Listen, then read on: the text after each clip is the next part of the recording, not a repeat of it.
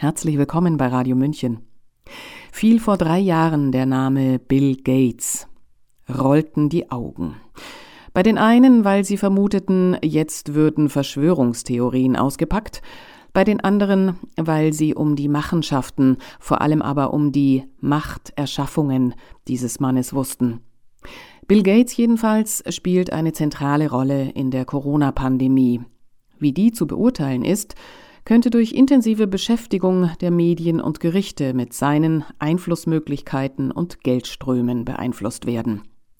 Der Südwestdeutsche Rundfunk hat einen Anfang gemacht.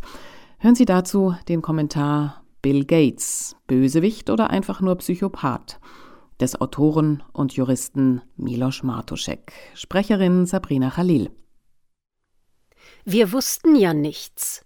So lässt sich die vereitelte Corona-Aufklärung des Deutschen Bundestages zusammenfassen, der soeben einen Corona-Untersuchungsausschuss abgelehnt hat, den gerade nicht nur Wissenschaftler fordern.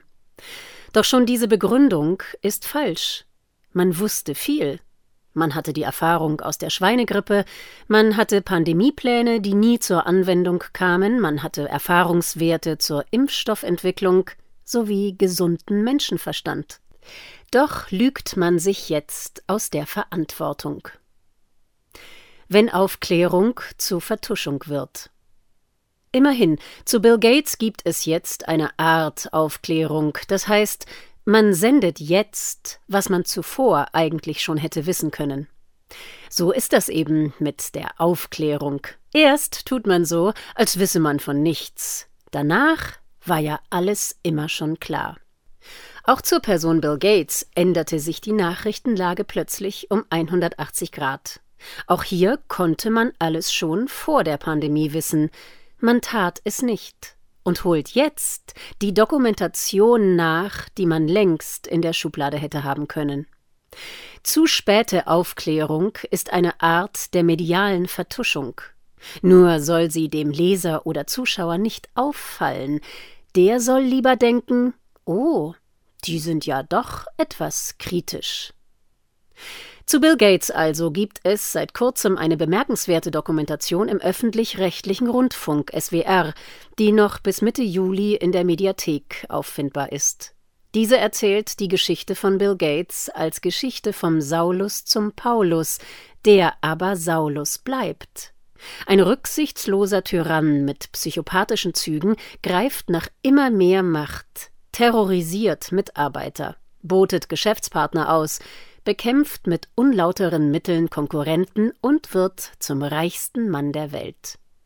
Nachdem der Ruf ramponiert ist, wird er zum Philanthropen und tut so, als wolle er nur das Beste für die Welt.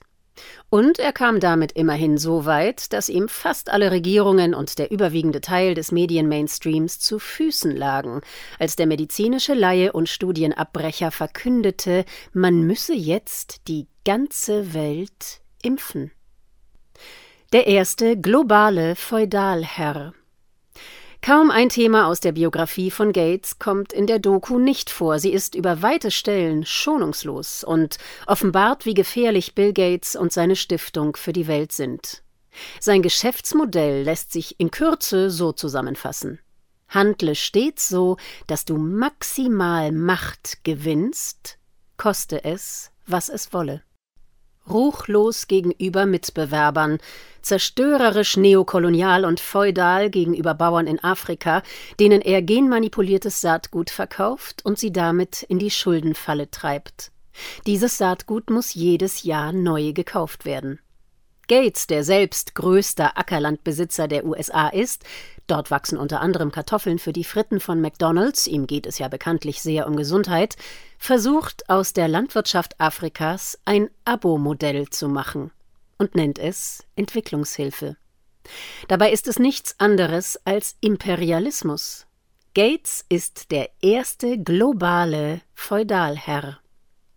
Die Mittel seiner Machtergreifung sind denkbar einfach, Investiere dein Geld in steuerbegünstigte Wohltätigkeiten und erkaufe somit über ein Netz von staatsnahen Institutionen politische Macht, mit der du dann die Tatsachen schaffst, die für deine zuvor getätigten Investitionen besonders günstig sind. Auch diese Doku ist jedoch nicht perfekt. Sie ist im entscheidenden Punkt, nämlich Corona, sogar hoch defizitär. Kein Wort von Event 201, dem berüchtigten Planspiel vom Oktober 2019, der Generalprobe für die covidianische Machtergreifung, die wenig später folgen sollte. Kein Wort davon, wie Bill Gates auf dem Peak seine BioNTech-Aktien verkaufte, die er im Spätsommer 2019 kaufte. Kein Wort davon, dass Afrika mit am besten durch die Corona-Zeit gekommen ist. Kein Wort von den Impfnebenwirkungen und massiven Folgeschäden, die gerade tröpfchenweise an die Öffentlichkeit gelangen. Nein, diese Doku ist nicht die Gesamtanalyse des Phänomens Bill Gates, die sie hätte sein können. Aber Sie wirft genug Fragen auf, insbesondere an die Medien, die sich vor ihm in den Staub warfen. Über 300 Millionen Dollar zahlte er an die Presse. Geld floss auch an Spiegel und die Zeit. Es gab zehn Minuten Interviews zur besten Sendezeit in der Tagesschau. Ein 45-minütiges Einzelinterview bei Sandra Maischberger. All das gänzlich unkritisch bezüglich den brennenden Fragen der Zeit. Niemand fragte danach. Warum sollte die Welt ausgerechnet ihm vertrauen, einem medizinischen Laien, der mit Software reich geworden ist? Man muss jetzt viele Fragen stellen.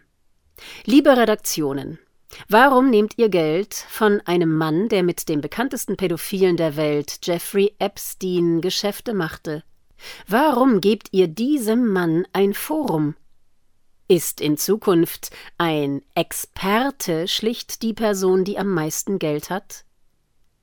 Auf den beginnenden Reputationsverlust von Gates wird ein Reputationsverlust der Medien folgen.